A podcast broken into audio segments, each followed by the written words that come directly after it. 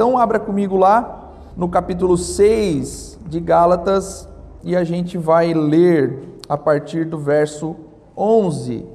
É importante, irmão, que eu sempre falo, termos a nossa Bíblia física em mãos, para que nós aprendamos a manejar a nossa Bíblia.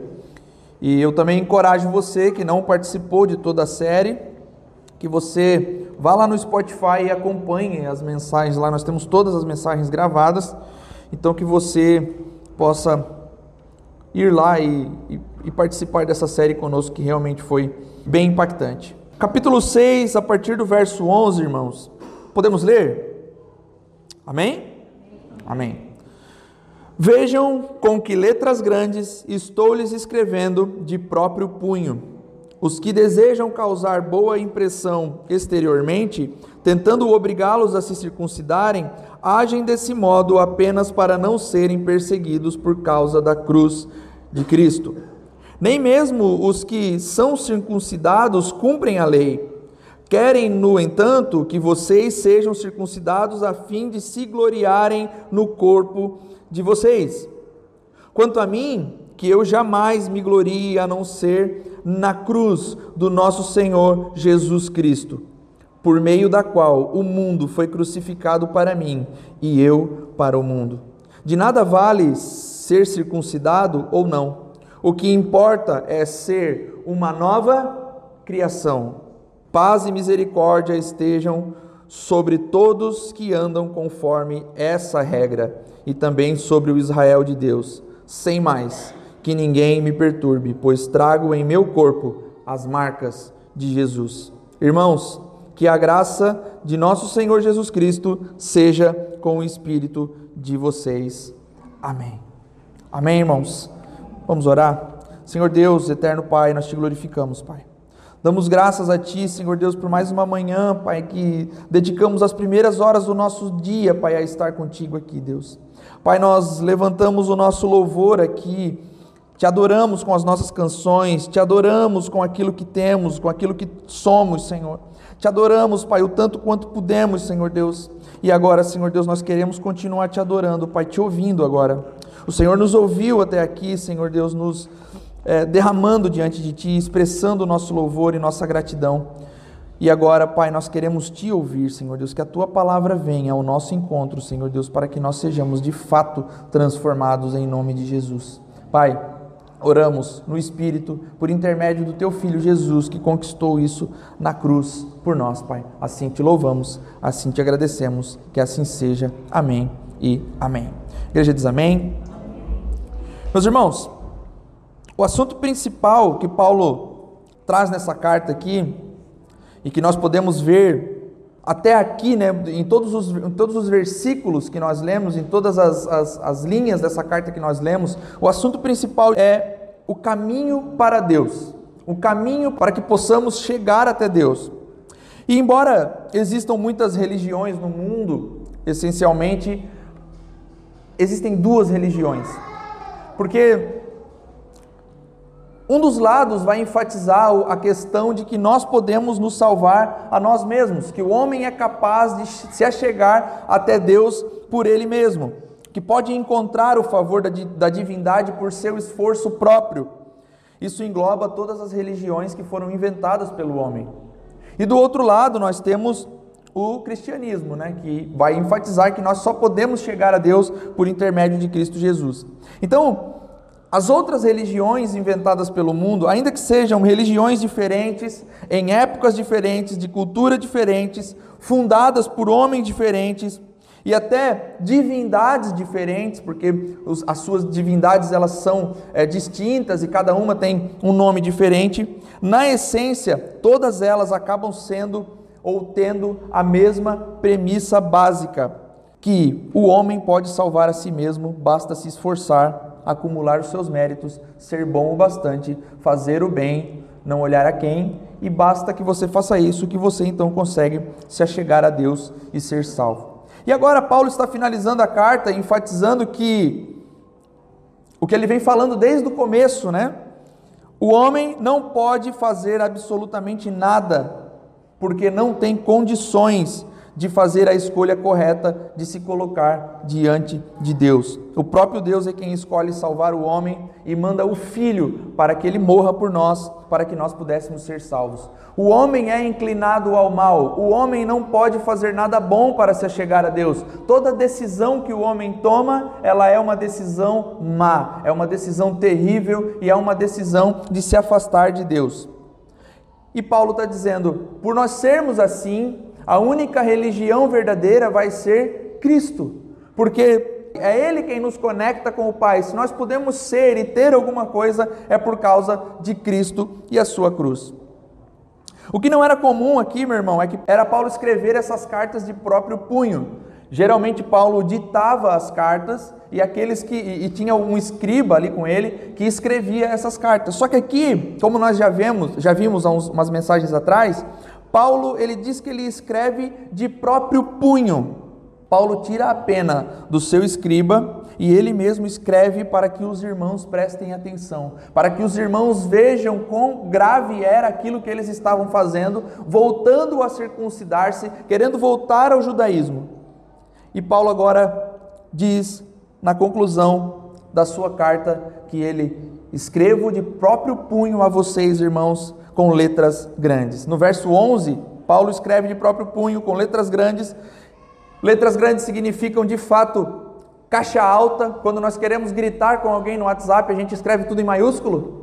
Era mais ou menos o que Paulo estava fazendo. Escrevo a vocês de próprio punho em caixa alta, para que vocês entendam a gravidade do assunto, para que vocês entendam que não é tão simples o que vocês estão fazendo, para que vocês entendam que não há como se chegar a Deus por marcas externas, que só podemos nos chegar a Deus mediante a Cristo que morreu por nós. Então Paulo escreve de próprio punho. E esse próprio punho aqui, irmão, pode indicar que Paulo escreveu toda a carta sozinho. Ou pode indicar que ele esteja escrevendo apenas a conclusão da carta. Mas eu gosto da, da ideia que faz a gente pensar que ele escreveu a carta toda por conta de algumas coisas incomuns que vemos na carta, né? Paulo não ora pelos Gálatas. Paulo não faz ação de graças pelos Gálatas. Porque todas as cartas ele vai fazer uma ação de graça, né? Ó, queridos Efésios e tal, e faz aquela oração bonita de introdução, e Gálatas não. Gálatas o assunto era tão sério e tão, e tão urgente que Paulo não tem tempo de fazer uma oração escrita por eles, ele já sai falando. Me admiro que vocês se desviaram tão rápido daquele que é o verdadeiro evangelho para o outro evangelho, que na verdade não é evangelho. Lembram-se disso? Paulo então ele vai direto ao assunto, ele já começa a descarregar a metralhadora giratória ali. Então, por conter coisas incomuns que Paulo não costumava fazer, eu gosto de pensar que ele realmente escreveu a carta toda de próprio punho. No verso 12, meu irmão, o apóstolo grifa a motivação dos falsos mestres, dizendo que não é por zelo, mas por conveniência, por ostentação exterior. E Paulo está retratando o verdadeiro cristianismo que se trata de transformação interior e não uma transformação exterior, sendo algo substancial e não superficial.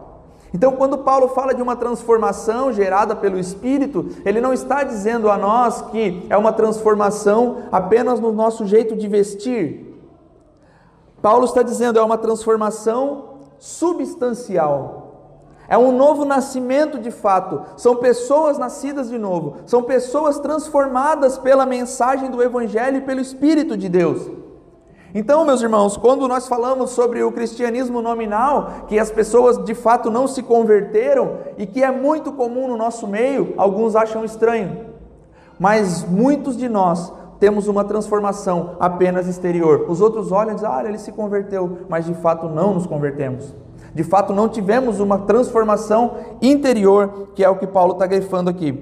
E esses falsos mestres não tinham amor nenhum pela igreja da Galácia não estavam preocupados com a salvação dos irmãos da Galácia, se preocupavam somente em não serem perseguidos pelos judeus que não aceitavam a cruz de Cristo como um meio verdadeiro de salvação. Então, na verdade, esses homens estavam com medo da perseguição, daquilo que Paulo estava pregando, que ele está dizendo: para chegar a Deus, somente a cruz de Cristo basta. E por medo de perseguição, eles estão dizendo: não, não, não, só a cruz não basta, vocês precisam ser circuncidados. O medo deles era um medo de perseguição.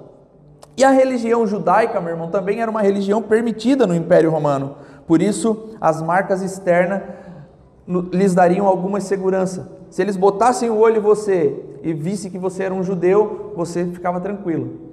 Agora, se eles colocassem o olho em você e visse que você não era um judeu e era um cristão, a perseguição aconteceria por parte de judeus e por parte de romanos. Então Paulo está dizendo assim: ó, eles não estão preocupados com a salvação de vocês, eles não estão preocupados com o coração de vocês, eles estão apenas preocupados em não serem perseguidos, em não sofrerem nenhum tipo de perseguição. E meu irmão, peço que você preste atenção em mim aqui. Há tanta coisa que a gente podia falar aqui, há tanta coisa que podia ser discutida aqui, como, por exemplo, a igreja se vendendo a partidos políticos ligando as suas imagens a homens que não têm nada com o Evangelho, apenas por medo de perseguição. Amém? Falamos de política hoje, poder falar de Jesus amanhã. Poderíamos falar, meu irmão, sobre crentes camaleão, né? Que se camuflam no meio dos outros e ninguém sabe que ele é crente, porque se alguém souber que eu sou crente, meu Deus do céu, vão tirar sarro de mim, vão me perseguir. Ai, meu Deus do céu, então eu vou ficar aqui bem quietinho. Eu sou um crente, eu vou na igreja domingo, mas ninguém sabe que eu sou crente. Eu fico aqui bem, bem de boinha para não ser perseguido. Poderíamos falar sobre isso? De homens na sociedade, meu irmão, que não, saib, não, não, não sabem, não se mostram como evangelhos para que ninguém saiba a fé que você professa. Pessoas que se modam tanto ao meio que se torna impossível de saber se ela de fato é um cristão genuíno ou um cristão nominal.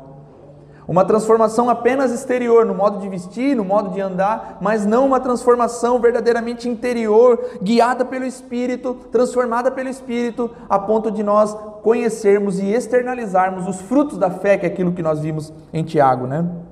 Podemos falar, meu irmão, a respeito de ostentação, a ostentação exterior, que era aquilo que o, os, judeus, os judaizantes estavam colocando aos Gálatas. Vocês precisam ser circuncidados, vocês precisam ter uma marca exterior para que vocês sejam de fato reconhecidos como o povo de Deus. Ostentação de algo exterior. Meu irmão, vou dar um exemplo para você. Teologia da prosperidade. Riqueza é sinal de que você está com Deus. Pobreza é sinal de que Deus não está com você. E isso é uma mentira. Porque se todos os ricos, se, se, ser rico fosse de fato um sinal de que eu pertenço a Deus, nós estávamos lascados, né? Que a maioria de nós é gente simples que trabalha e não é rico, não tem dinheiro. Aí vão dizer para nós assim: se você é rico, você é um sinal que você, que você tem que Deus está contigo. Pobreza não é aceita por Deus. Mentira. Porque o próprio apóstolo Paulo não ostentava uma grande riqueza. Então, meu irmão, eu ouvi por muito tempo assim que se você tem um carro bom, você é alguém que caminha com Deus. Se você tem um carro popular, você é alguém que precisa buscar mais, dizimar mais, dar mais dinheiro e assim por diante. Mentira. Não é verdade, não é a verdade do evangelho, meu irmão. Se for assim, estamos todos perdidos, então basta ali olhar os nossos carros ali no estacionamento. Todos os carros populares. Irmãos, essa evidência externa de que Deus está com você ou que Deus não está com você, Paulo está dizendo, não é assim que funciona. Não é com uma riqueza que você ostenta que você vai dizer que Deus está contigo. Não é com uma marca externa que você vai dizer que Deus está contigo. O que vai dizer que Deus está contigo e que você está com Deus, melhor falando, é uma transformação interior, substancial e não superficial. Fato é, meu irmão, que Paulo o apóstolo Paulo era alvo de perseguição o tempo todo. Paulo passou por vários apertos, inclusive apertos financeiros. Paulo passa por tanta coisa ruim na vida que os irmãos da igreja ajudam ele, sustentam o apóstolo. Então ele passa por aperto financeiro, inclusive. Aí vamos dizer o que aqui? Deus não estava com o apóstolo Paulo? Praticamente impossível, né, irmãos, de nós falarmos algo desse, nesse nível, né? Sofreu as mais variadas coisas e ainda tinha um espinho na carne que ele dizia assim: Deus me deu um espinho na carne para que eu não fosse alguém orgulhoso. Então Paulo sofreu das mais variadas formas. Pregar o que Paulo prega, meu irmão, não é fácil. Pregar a mensagem que Paulo prega é doloroso. Pregar a mensagem que Paulo prega não nos traz muitos, muitos status e nem muitas riquezas. Pregar o que Paulo prega é difícil. Pregar o que Paulo prega, meu irmão, não junta multidões. Pregar o que Paulo prega serão apenas uns poucos que estarão dispostos a de fato olhar para a mensagem que Paulo está pregando. O que Paulo pregava, meu irmão, não deixou ele rico. O que Paulo pregava não era confortável. O que Paulo pregava não o colocou em lugares elevados. Mas o que Paulo pregava, meu irmão, foi avassalador e alcançou um continente em menos de 30 anos, porque o que Paulo pregava era a verdade do Evangelho e mais nada.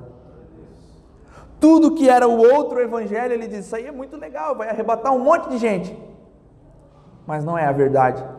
Aí o que Paulo prega gera consequências difíceis na vida dele, mas é de fato a verdade, meu irmão. E aí, mediante a isso, essa verdade que Paulo está dizendo ecoa a famosa frase do W. Tozer, que diz o seguinte: Não somos diplomatas, somos profetas. Nossa mensagem não é um acordo, é um ultimato. a nossa mensagem ela não é uma diplomacia. A nossa mensagem, meu irmão, ela é um ultimato. Arrependa-se, então nós não somos diplomatas, somos de fato profetas. É normal, meu irmão, nós percebermos uma tendência à diplomacia nos falsos mestres atuais. É normal nós eh, percebermos que esses falsos mestres da atualidade, meu irmão, tudo que eles pregam não é tudo errado. Não está tudo fora do contexto, não está tudo sendo antibíblico. Eles pregam algumas coisas antibíblicas. Eles pregam algumas inverdades misturam a verdadeira mensagem com a falsa mensagem, misturam o verdadeiro evangelho com o falso evangelho. E para que, que eles fazem isso, meu irmão? Para serem diplomatas, para agradarem a todos, para arrastarem multidões, para encher estádios. A diplomacia faz com que nós não ficamos de mal com ninguém. Todo mundo quer me ouvir, todo mundo quer. Mas o A.W. Tozer vai dizer: não somos diplomatas, somos profetas. Nossa mensagem é um ultimato, não um pedido de acordo. Então, meu irmão, o que Paulo está dizendo aos irmãos da Galácia e o que ele diz para nós é o seguinte: não tem acordo. A nossa mensagem ela é única e verdadeira e tem que ser pregada, quer gostem, quer não. Quer achem legal, quer não achem legal. A mensagem verdadeira precisa ser pregada, meu irmão. E esses falsos mestres da nossa atualidade são iguais aos judaizantes que Paulo está combatendo aqui. Porque Paulo vai dizer, eles pensam apenas em si mesmo. Eles pensam apenas no seu conforto, eles pensam apenas naquilo que eles que será bom para eles. Eles não estão preocupados com a salvação da igreja. Igualzinho os falsos mestres da nossa realidade, irmão, da nossa atualidade. Porque de fato, aqueles que estão arrastando multidões, meu irmão, e ficando muito ricos à custa do evangelho, eles não estão preocupados com vocês, conosco. Eles estão preocupados apenas com eles mesmos. Então eles vão agradar gregos e troianos, para que gregos e troianos ofertem no seu ministério, para que eles possam ficar muito ricos. Pouco importa se você entendeu o Evangelho, pouco importa se você conheceu a palavra de verdade, pouco importa, meu irmão, se você sequer sabe definir Evangelho. Eles não estão preocupados. A nossa maior preocupação, meu irmão, é que você, de fato, ao ser perguntado o que é o Evangelho, você consiga responder o que é o Evangelho. Ao ser perguntado sobre algumas coisas, você consiga responder essas algumas coisas. Esses, meu irmão, adotam a religião apenas por fama, apenas por prestígio, apenas por honra. Não há compromisso sincero com a verdade. Eu estou vendo, meu irmão, irmãos, que não sei se são irmãos, mas alguns pastores militando sobre causas no Brasil que nem moram no Brasil. Tem um que está levantando a voz aos quatro ventos para falar de política brasileira, mas ele está morando em Orlando há anos. Aí, né, dá vontade de dizer, né? Tu não está no teu lugar de fala, querido, tu está morando em outro lugar. Por quê, meu irmão? Porque eles adotaram a religião apenas por fama, por prestígio e honra. não há compromisso com a igreja, não há compromisso com a sociedade, não há compromisso com o entorno de suas igrejas. Versículo 13, exatamente isso que Paulo trata, dizendo que eles podem fazer a circuncisão, podem adotar a circuncisão, mas eles não cumprem a lei de fato, só querem que vocês sejam circuncidados por números, para que eles recebam os aplausos, para que eles olhem e pensam: nossa, quanta gente ele arrasta, né? Porque a circuncisão dava essa ideia de números, dava essa ideia de, de que muitos estavam seguindo os judaizantes, e é isso que Paulo está combatendo. Eles só estão fazendo isso, eles só querem a circuncisão por números. Exatamente, meu irmão, o que caracteriza um falso mestre no nosso tempo: números. Exatamente o que caracteriza os falsos profetas de Deus: números. Porque nós olhamos para determinadas igrejas e determinadas concentrações de gente e nós pensamos, isso está dando certo, porque tem muita gente. Mas quem conhece o Evangelho olha, olha exatamente ao contrário para isso, olha assim, está dando errado. Porque os crentes são só nominais, os crentes não estão sendo transformados pelo Espírito e pela palavra. Geralmente, meu irmão, na grande massa, na multidão, 100 mil pessoas, 10% é crente verdadeiro. Porque nós vamos olhar para os números e nós vamos ficar chocados ao saber que 86% do Brasil é cristão e o nosso, nosso Brasil, o nosso país não é transformado. Cadê o ultimato? Cadê a mensagem que nós devemos carregar? Se fosse 86% de pessoas no Brasil, cristãs de fato, tendo a ideia de que nós somos profetas e não diplomatas, é aquilo que eu já falei para vocês, nós já teríamos que ter ido vazado daqui, porque o Brasil todo ia ser crente transformado pela mensagem do Evangelho. E não é. Augusto Nicodemos diz o seguinte, meu irmão: se nossa motivação é sempre a exibição de troféus, números, não somos melhores que os judaizantes condenados por Paulo, que queriam apenas se gloriar com o número de adeptos que ganhavam para a sua religião graças aos seus esforços. Quase sempre, meu irmão, na grande massa, o cara líder disso tudo, ele não vai atribuir aquilo tudo a Deus, ele vai atribuir nós fizemos. Nós enchemos essa igreja. Nós abrimos essa igreja. Nós fomos atrás de tudo. Nós fizemos campanha, nós fizemos conferências, nós fizemos nós, nós, nós, nós. Sempre nós.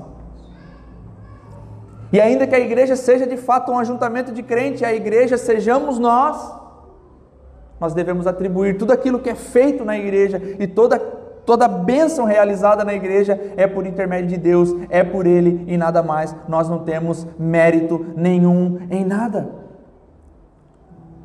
Tudo que acontece em nossas vidas e tudo que acontece na igreja é de fato, meu irmão, obra do Espírito, é obra de Deus. Verso 14, meu irmão, o grande Paulo tinha muitas razões para se orgulhar, para orgulhar-se de si mesmo, porque ele era judeu da tribo de Benjamim, criado aos pés de Gamaliel, cidadão romano por nascimento, falava várias línguas, conhecia várias culturas. A verdade, meu irmão, é que o apóstolo Paulo era muito melhor do que a maioria de nós. A verdade, irmão, é que Paulo era muito mais erudito e muito mais inteligente, conhecia muito mais de teologia e era muito mais pastoral que todos nós, e digo mais, era muito mais crente do que todos nós. Aí Paulo diz assim: oh, Mas eu não tenho motivo para mergulhar. Não há nada em mim que diga que eu deva me orgulhar. E ele vai dizer assim: longe de mim sentir esse orgulho, longe de mim achar que algo vem de mim mesmo, Aí ele vai dizer: Eu me orgulho de fato, é da cruz de Cristo. Sabe do que eu tenho orgulho, Gálatas? Da cruz de Cristo. É nela que eu me orgulho. Mas por que, meu irmão, sentir orgulho da cruz, um instrumento de vergonha e dor onde somente os odiosos eram colocados lá? Por que sentir, meu irmão, ver, é, orgulho da cruz, que era um instrumento que nós deveríamos sentir vergonha? Por que sentir o orgulho da cruz, aonde só os piores eram sentenciados a morrer lá? Criminosos da pior espécie eram torturados na cruz. Então a cruz era um motivo de vergonha total, e Paulo diz: Eu mergulho na cruz. Porque foi na cruz que o Filho de Deus foi entregue por sacrifício por nós. A cruz, meu irmão, é o centro do verdadeiro evangelho. Ela está no cerne da mensagem, a cruz. É o que Paulo se orgulha. Um Salvador, meu irmão, de fato executado como um criminoso na cruz é algo muito escandaloso. Alguém a quem os judeus esperavam por tantos anos agora foi executado na cruz. Não pode ser o Messias. Como que vai ser o Messias? Alguém que é executado numa cruz como um dos piores criminosos. Mas Paulo diz, meu irmão, que a vergonha da cruz é a glória do salvo. Eu era para vocês pular agora assim. Aleluia. A vergonha da cruz, meu irmão, é a glória do salvo. É o que Paulo está dizendo, meu irmão, porque a cruz é vergonhosa, a cruz é odiosa, mas a cruz, esse instrumento de vergonha, é a minha glória. E Paulo está dizendo assim: por isso eu mergulho da cruz, não pelos meus méritos, mas por Cristo que se entregou na cruz. Então a cruz, ela é a mensagem do verdadeiro evangelho, meu irmão. Ser salvo pela obra de Cristo produz confiança extrema, produz confiança digna de orgulho, não pelos meus méritos, pelo de Cristo Jesus. Se nos orgulhamos em Cristo, meu irmão, tudo virá no tempo certo e a nossa vida vai virar de cabeça para baixo. Confiar na cruz de Cristo e nos méritos de Jesus, meu irmão, vai ser arrasador vai ser avassalador. E Paulo vai dizer: O mundo morre para mim e eu morro para o mundo.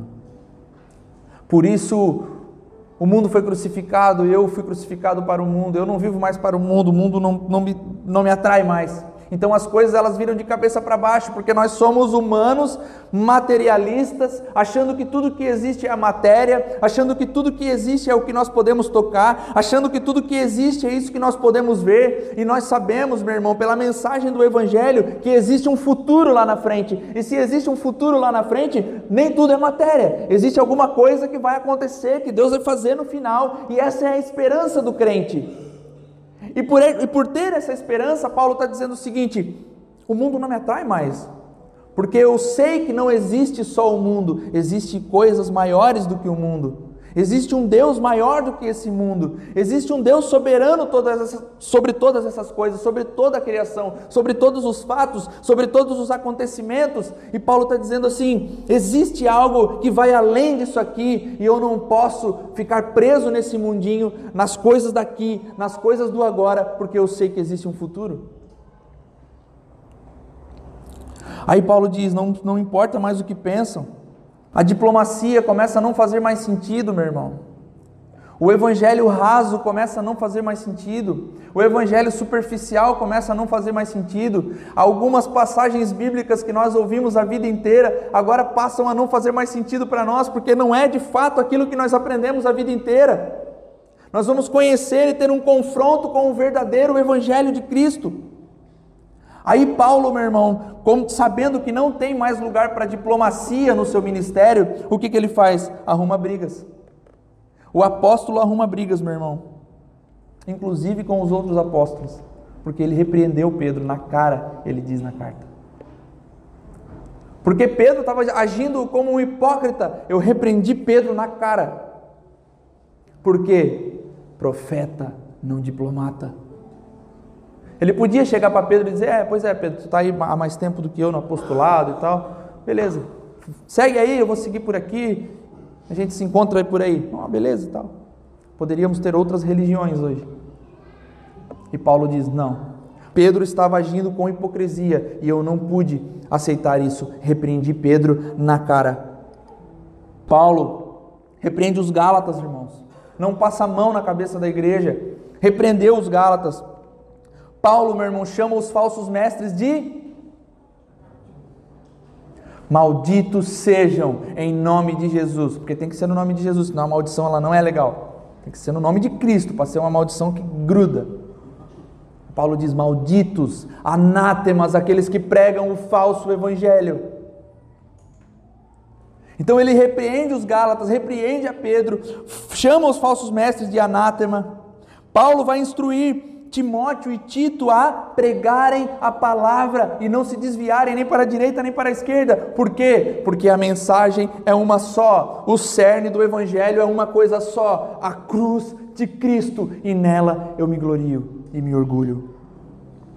A verdade, meu irmão, é que Paulo não se importava mais com nada a não ser com a verdade anunciada do Evangelho, uma mensagem pura e genuína e transformadora, sem adereços, sem conversa fiada, sem mimimi, sem pegar versículo solto. Paulo está preocupado com a mensagem e Paulo foi duro, mas se manteve fiel a Cristo. Paulo foi duro, meu irmão, mas resistiu. Paulo foi duro, mas fez o que Cristo exigiu dele, porque depois da cruz não havia mais nada que fizesse sentido para Paulo. Depois que ele conhece a mensagem da cruz, não há nada mais que faz sentido para o apóstolo. E ele está dizendo o seguinte, meu irmão: não é que não pode ter diálogo, não é que nós não podemos conversar com essas pessoas, com os falsos mestres e tentar chamar eles para, para a realidade. Não é isso. Ele não está dizendo, meu irmão, que nós não podemos ter parte com o mundo quando ele está dizendo que o mundo foi crucificado para mim. Ah, então se é por isso que eu não ouço música do mundo, né? Porque música do mundo é do mundo e o mundo foi crucificado, né? É uma exegese maravilhosa, né? Mas Paulo não está dizendo isso, meu irmão. Paulo está dizendo assim: ó, nós não podemos nos fechar nos nossos guetos, nós não podemos nos fechar nos nossos clubes, nós não podemos fazer isso porque chega amanhã, você tem que trabalhar, você tem que pagar os seus boletos, você tem que criar os seus filhos, você tem que. Então, Paulo não está dizendo isso assim, vamos nos fechar aqui e agora porque o mundo foi crucificado para nós. Não é isso que Paulo está dizendo. Ele está dizendo essas coisas não fazem mais sentido apenas porque existe um futuro. Eu conheci a mensagem da cruz, a mensagem que foi transformadora e renovadora, e agora essas coisas não fazem mais sentido. Então Paulo não está mais ansioso, meu irmão, com aquilo que ele tem que fazer amanhã.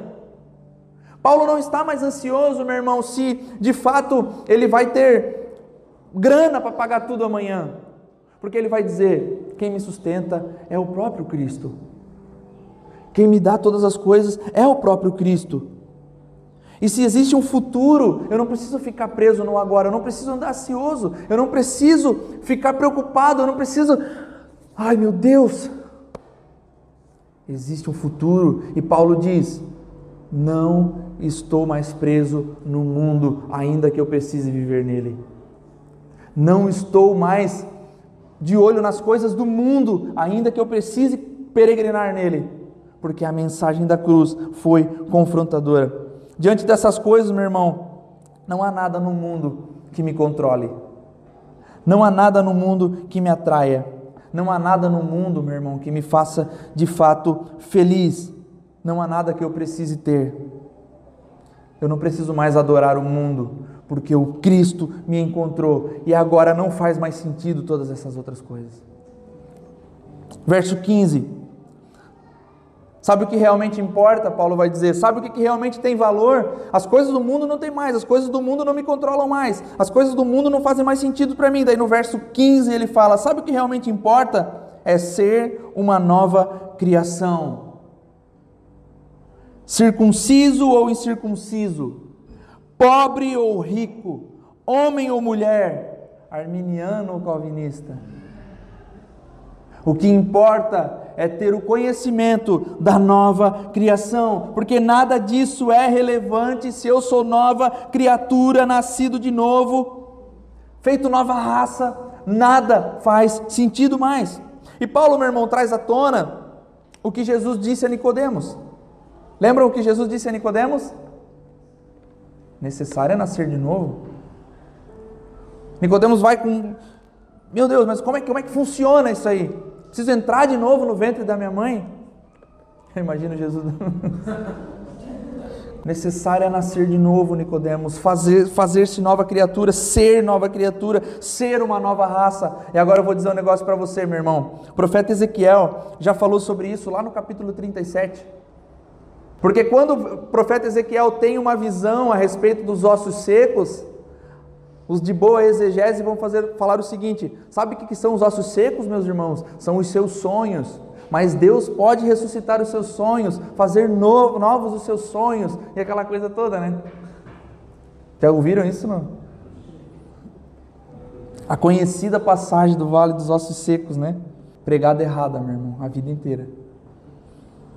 Quando na realidade o profeta está se dirigindo, meu irmão, a uma Judá devastada pela Babilônia, desmembrada pela Babilônia, despida da sua glória, totalmente colocada à prova diante de Deus. Aí eles perguntam assim: será que um dia nós vamos voltar a ter vida? Mas percebe que o voltar a ter vida dos judeus era o seguinte: será que um dia nós vamos reinar de novo? Será que um dia teremos um rei como Davi? Será que um dia teremos no trono um rei como Davi e vamos voltar a ser uma nação de fato forte? Será que vamos voltar a ser uma nação numerosa? Será que voltaremos de fato à nossa terra, adorar no nosso templo? Eles estão fazendo essas perguntas e Deus dá a visão a Ezequiel sobre o vale de ossos secos. Ezequiel 37. Leia em casa, meu irmão. O que Deus está dizendo para eles é: vão voltar a ter vida, serão feitos novos, terão um rei que reinará num trono, mas não será um Davi, será o Jesus, filho de Deus, digno de toda honra e toda adoração. Sabe o que é o vale de ossos secos, meu irmão? Sabe o que são ossos secos? Somos eu e você longe de Deus.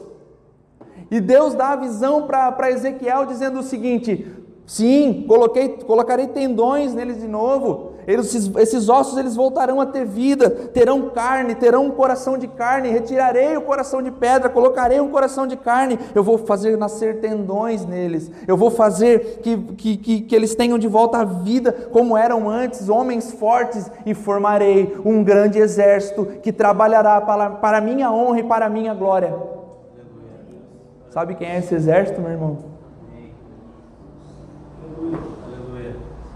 Nascidos de novo pelo Espírito.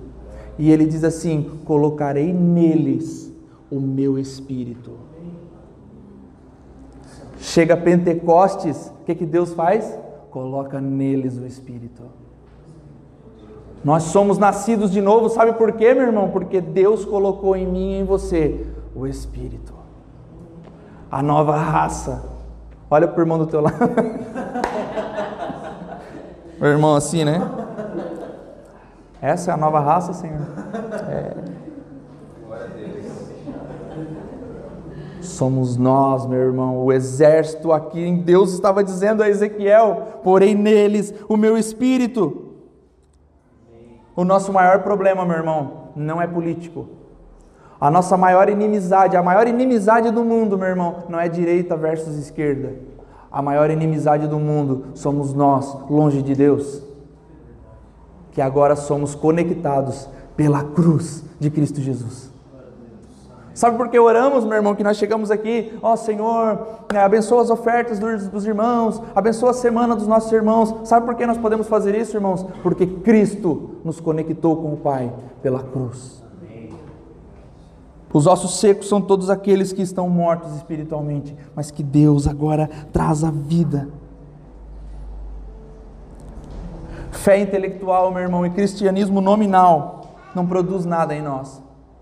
Participar de uma igreja apenas aos domingos e não ser de fato transformado, meu irmão, não produz nada em nós. Jesus disse: necessário é nascer de novo, o osso seco.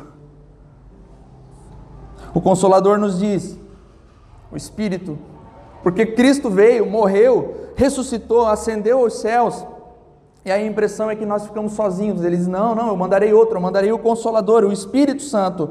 E o Espírito Santo diz assim: ó, Irmãos, eu sei que é difícil, mas há esperança.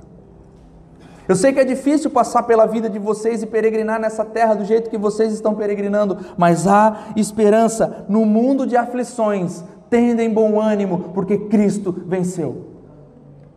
Verso 16, meu irmão, de novo aqui parece que Paulo vai, vai trazer para nós uma contradição, pois ele deseja paz e misericórdia a todos que andam na regra. Mas que regra é essa? Seria a lei? Será que ele está dizendo de novo? Paz e esperança àqueles que cumprem a lei. E não é isso que Paulo que Paulo está trazendo aqui à tona, né, meu irmão? Em meio a tantos argumentos diferentes ali, nós encontramos uma só verdade, uma única verdade.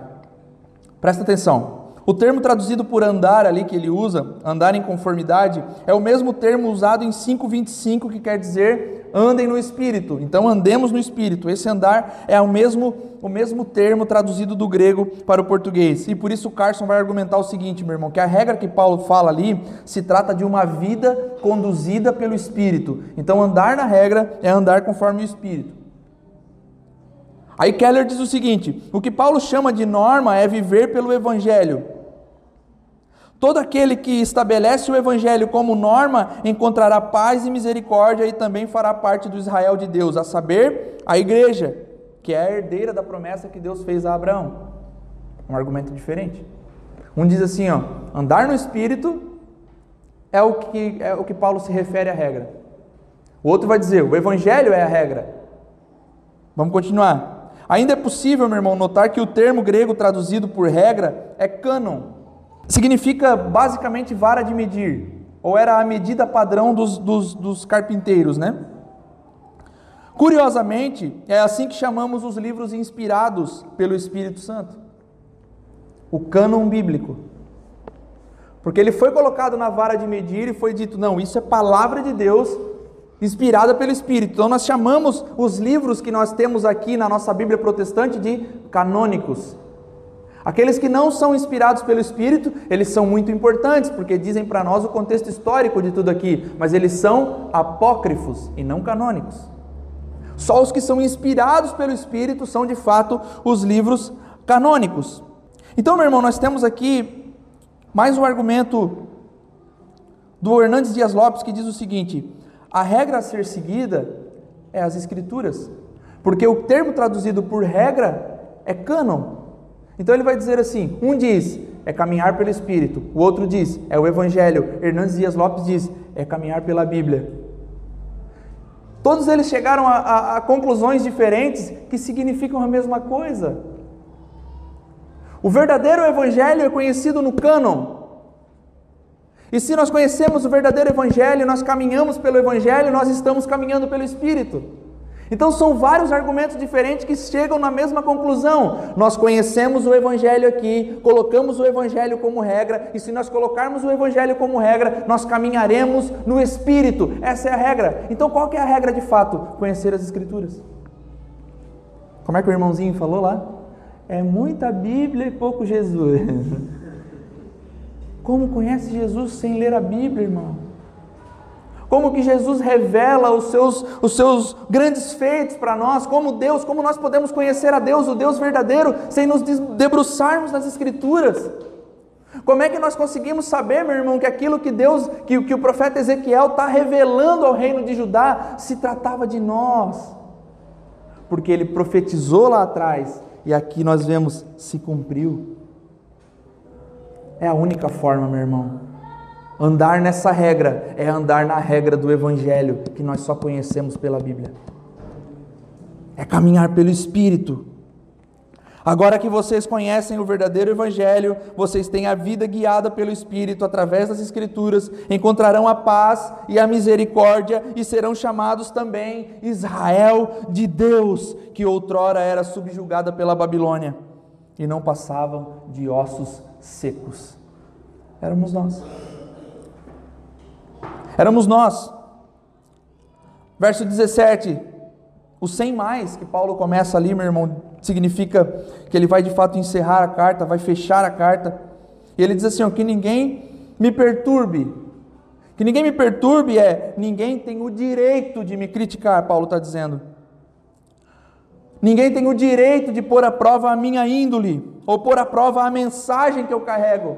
Ninguém tem o direito de fazer isso, porque a posição dele como apóstolo, ele já provou lá no começo da carta, quando ele falou: Eu sou um apóstolo, pois recebi de revelação aquilo que Cristo queria transmitir a vocês. E agora ele está dizendo: Eu não preciso provar para vocês que eu sou de fato um servo de Cristo. Eu sou de fato um dulos, um escravo de Cristo, e trago nos meu, no meu corpo as marcas de Cristo. Porque, meu irmão, no seu corpo ele carregava as marcas de Jesus ele carregava as marcas de servo de Jesus, ele, ele carregava as marcas de apóstolo de Jesus. E que, o que são de fato essas marcas que Paulo carrega, meu irmão? É bem provável que ele esteja de fato se referindo às cicatrizes no corpo dele. Porque Paulo foi açoitado muitas vezes. Paulo foi preso por algumas vezes e ficou em cárcere muitas vezes. Paulo sofreu, meu irmão, o que nós nunca sofremos. Paulo passou por lutas das quais nós nunca passamos. Aí a gente vai, vai, vai ler o, o relato bíblico, além de ser preso, além de apanhar, além de sofrer é, açoites, sofrer várias coisas, aí ele chega na ilha, a cobra pica ele, ele né, sofre um naufrágio, fica lá perdido. Então ele passa por lutas que a gente nem imagina passar. E nós passamos por nem uma unha daquilo que Paulo passou e nós abandonamos Cristo. Porque de fato nunca conhecemos o Evangelho porque uma vez que o evangelho é conhecido, meu irmão, olha quanta coisa acontece com Paulo e Paulo continua firme, dizendo: "Eu trago nos meus no meu corpo as marcas de Cristo Jesus". Imagina quantas cicatrizes esse homem não tinha no corpo, meu irmão, de açoites e prisões. E ele traz no corpo as marcas de Cristo. Meu irmão, essas coisas que os pregadores do outro evangelho não têm, essas coisas, meu irmão, que os anátemas não têm, eles não trazem no corpo a marca de Cristo. Eles não trazem na vida, meu irmão, a marca de Cristo. Essa nossa época aí, meu irmão, os pregadores coach que estão na boa, Bem parece, meu irmão, que Paulo está dizendo aqui que eu preguei o verdadeiro evangelho, eu tenho certeza da mensagem que eu carrego, eu tenho certeza que eu sou um apóstolo porque eu recebi de Cristo e eu tenho certeza que eu sou servo de Jesus. Mesmo passando por todas essas lutas, e os nossos evangelistas dos nossos tempos, meu irmão, estão andando de jato. Não tenho nada contra a riqueza, meu irmão. Deus dá ao justo e ao injusto, tudo certo mas não sabem nada do que é de fato o Evangelho, meu irmão. Não sabem nada o que é de fato pregar o verdadeiro Evangelho. E é como eu digo no começo: pregar o verdadeiro Evangelho não arrasta multidões. Pregar o verdadeiro Evangelho, meu irmão, não deixa ninguém rico. Por outro lado, bem ao contrário, né? pregar o verdadeiro Evangelho afasta muita gente de nós. Pregar o verdadeiro evangelho faz com que as pessoas não queiram mais estar conosco. É, o cara é chato, cara, só fala desse evangelho, evangelho. Mas é a mensagem, é aquilo que eu carrego, é a minha vocação.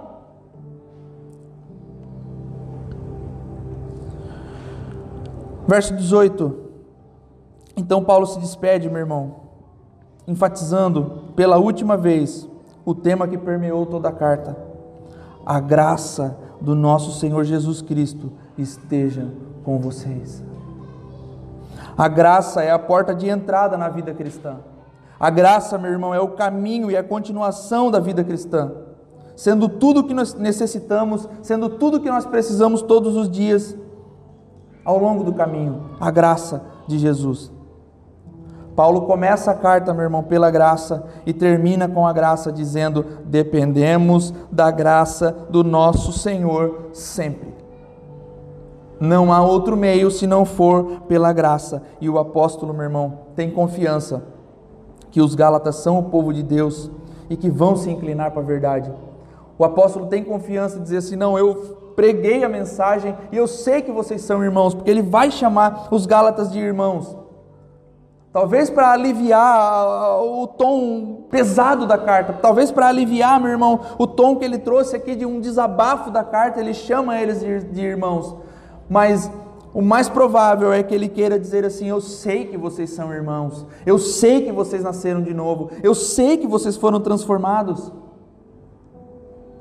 Que a graça esteja com vocês. Mas eles precisam, meu irmão, de fato, como nós precisamos de fato, voltar ao Evangelho da graça e amá-lo no nosso espírito voltar ao Evangelho de Cristo e amá-lo, meu irmão, com todas as nossas forças. Não são verdades abstratas, meu irmão, é um modo de vida, é uma maneira de caminhar, é uma maneira de viver, é uma maneira de amar ao Senhor verdadeiramente. O sinal desse modo de vida não é uma marca na carne. O sinal desse modo de vida, meu irmão, é a presença e a alegria do Espírito em nossas vidas. O sinal, meu irmão, dessa, dessa transformação é a segurança eterna nas coisas que virão. O sinal, meu irmão, é a profunda realização de ter o Espírito e ser feito novo pela mensagem do Evangelho. E ele acrescenta um peso agora à sua conclusão, quando usa a palavra hebraica Amém. Assim seja. Conclusão que Paulo não usa em nenhuma das outras cartas que escreveu às igrejas, só aqui em Romanos. Mas, quando viemos avançando, meu irmão, na leitura, e chegamos aqui nesse final maravilhoso de Paulo, todos nós podemos dizer com ele: assim seja, que é o que significa amém. Que nós possamos, meu irmão, ler essa carta e ver tudo aquilo que nós ainda não conhecemos do Evangelho, que nós possamos ler todo o Gálatas e entender o que é de fato o Evangelho, entender a transformação que ele gera em nós, entender, meu irmão, como é de fato caminhar no Espírito, entender como é ter a vida guiada pelo Espírito e chegar ao final da carta e dizer Amém. Assim seja, que eu seja transformado de fato pelo Espírito que nós possamos dizer amém junto com o apóstolo, para que assim seja, meu irmão, nosso modo de vida, guiado pelo Espírito, na confiança da graça. O que o cristianismo nos oferece, meu irmão, custou um alto preço, custou um preço impagável, que foi a cruz, aonde o nosso Senhor Jesus foi crucificado e se entregou por nós. Diante disso, eu lembrei de uma música que dizia assim: Sim, eu amo a mensagem da cruz, até morrer eu a vou proclamar. Levarei